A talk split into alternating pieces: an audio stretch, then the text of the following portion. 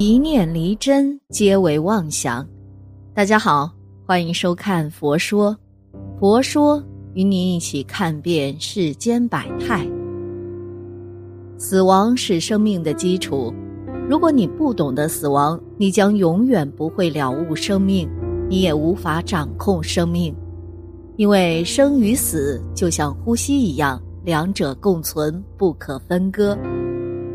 不久前啊。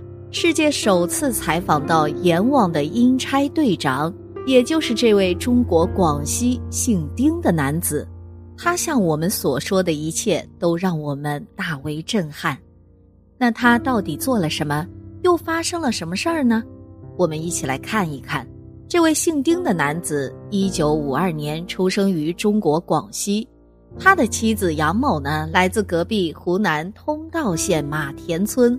他们育有一儿一女，丁某早年是本村赤脚医生，识字，他懂一些正常的医术，如草药等，同时他也是本地医师，用念口诀治病，也称化病，是自古以来流传全中国民间的一种传统疗法，南北皆有，大同小异。往往对一些突发性怪病有神奇效果。侗族密咒有些需要由快死的上一任师傅传授，有些呢还会有幸得到某些鬼魂或神仙的阴传。丁某说，他的阴师傅会在梦中传授他用什么草药治疗什么病。他还说了，他的前世及他的阴师傅生前都是佛庙里的人。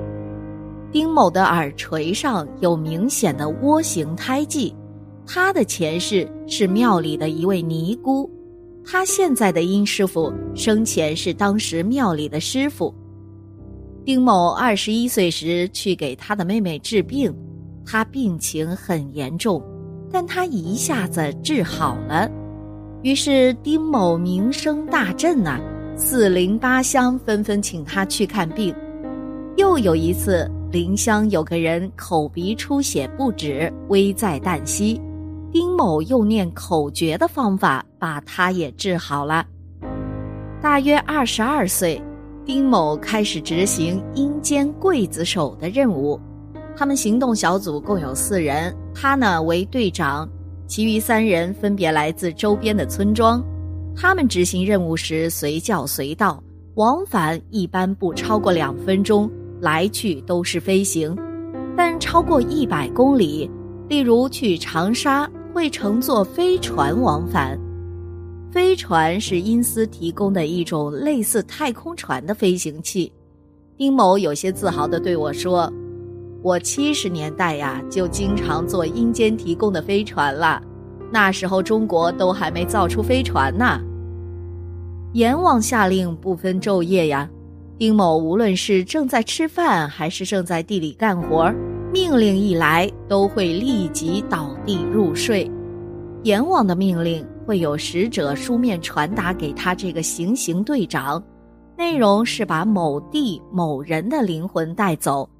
他接令后就带其他三个队员一同前去，依令将某个按生死簿记载到期的人处决。有些生死簿上寿限到期的人，健康状况仍很好，无任何明显疾病。丁某奉命抵达现场后，使用阎王所赐予的一把铁锤，猛击其头顶，直至肉身与灵魂分离。一般仅打一锤，肉身就猝死了。至于如何处置这个刚分离出的灵魂，是其他阴差的事物。他们呢，一般打完就返回。阎王有时会把一些人临时变为猪、狗、牛、羊或鸡、鸭、鹅之类，迷惑丁某的行刑小队。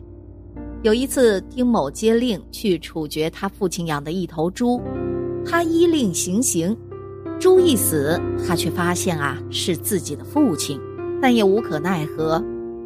又有一次呢。他接令前往击毙他岳父杨某家的一只鹅，击死才发现是其岳父。丁某的妻子杨步芳说，其父亲死的那天身体很好，根本没病。当时父亲正坐在房门边上，坐的位置不太好。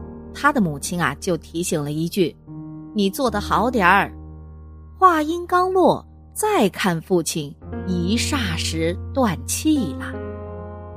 对于卧床不起的病人，他们四人一般呢不会用铁锤打，而是把他的灵魂直接抬走。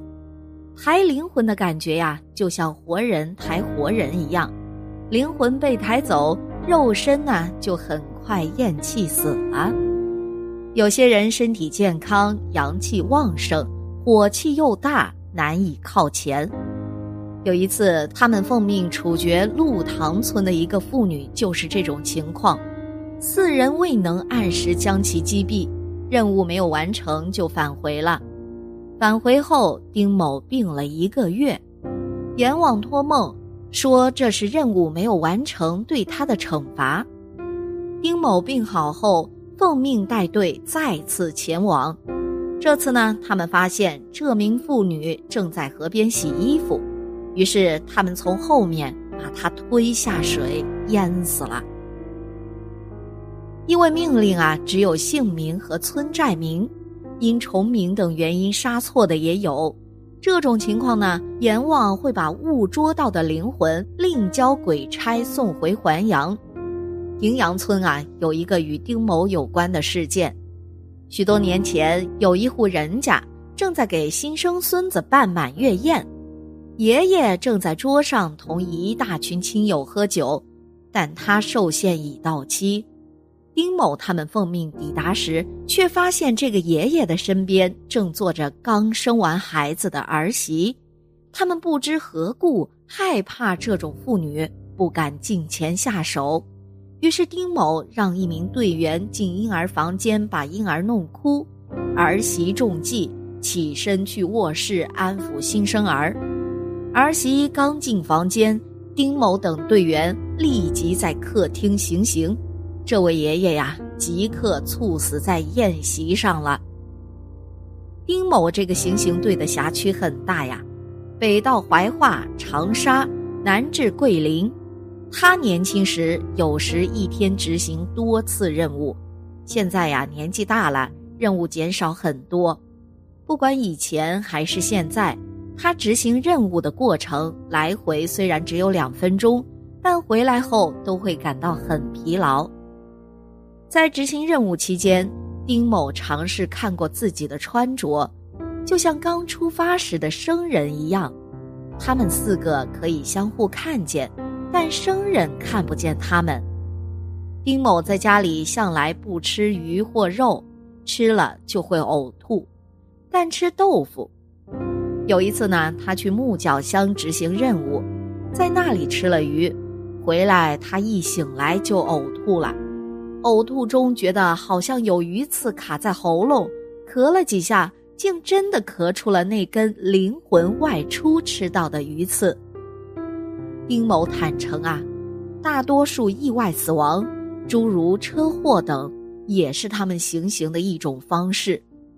丁某认为，捐款架桥等善行可能会导致自己生死簿上的寿命被延长，故寿命除了定数。也可通过自己的善恶行为被主管神灵延长。阴间阎王派出差役去带走某人的灵魂，结束其阳间的生命。其健康状况不是考量内容，这完全颠覆了传统的寿命概念。人在某一世寿命长短，肉体的健康状况可能不是核心因素。记载在生死簿上的寿限才是真寿限，也就是说呢，某个人即使年轻健康，没有任何疾病，仍然可能因为灵魂被阴差带走而迅速死亡。也许有人会质疑阴间的这个做法了，你看啊，人家年纪轻轻，啥病也没有，阴差把人家活生生打死了。其实阴差并没打死任何人，只是分离了灵魂和肉身，灵魂也没有死亡，只是被强行带走了。有些被打死的人，这一生似乎也无大罪恶。质疑者可能会问：阴差既然来无影去无踪，神通广大，为啥不先去捕杀那些谋杀者、贩卖儿童者、毒贩、器官贩子等罪大恶极者呢？这样的想法呀，十分符合人间某些善良人的美好愿望。但阎王签发勾魂票需遵守一个规则，即依据每个人的生死寿限签发。这个寿限并非阎王随意乱写，而是由每个人的业力决定，或者说是前世今生因果报应的结果。作为一个人，善恶两道随时摆在面前，他有选择的权利。若他选择善道，会有神灵给他记录，其业力会随之改变，但这不必然可以长寿，因为还要看他前世的作为。若他今生善行昭彰，阴间的神灵给他加几岁或几十岁也并非不可能，但他仍然有可能短寿。比如一个人出生时寿命定了三十岁，他这一生表现卓越。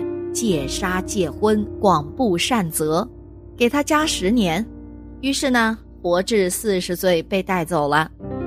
这会让人误认为啊，好人不得好报，其实不然。同理，某些恶贯满盈者也有长寿者，道理类似。借用玉历宝钞一句话便是：作恶不死，前世余德，德尽则灭。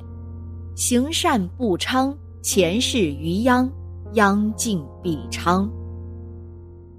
好了，今天的节目呢就到这里啦。希望此次相遇能给大家带来收获。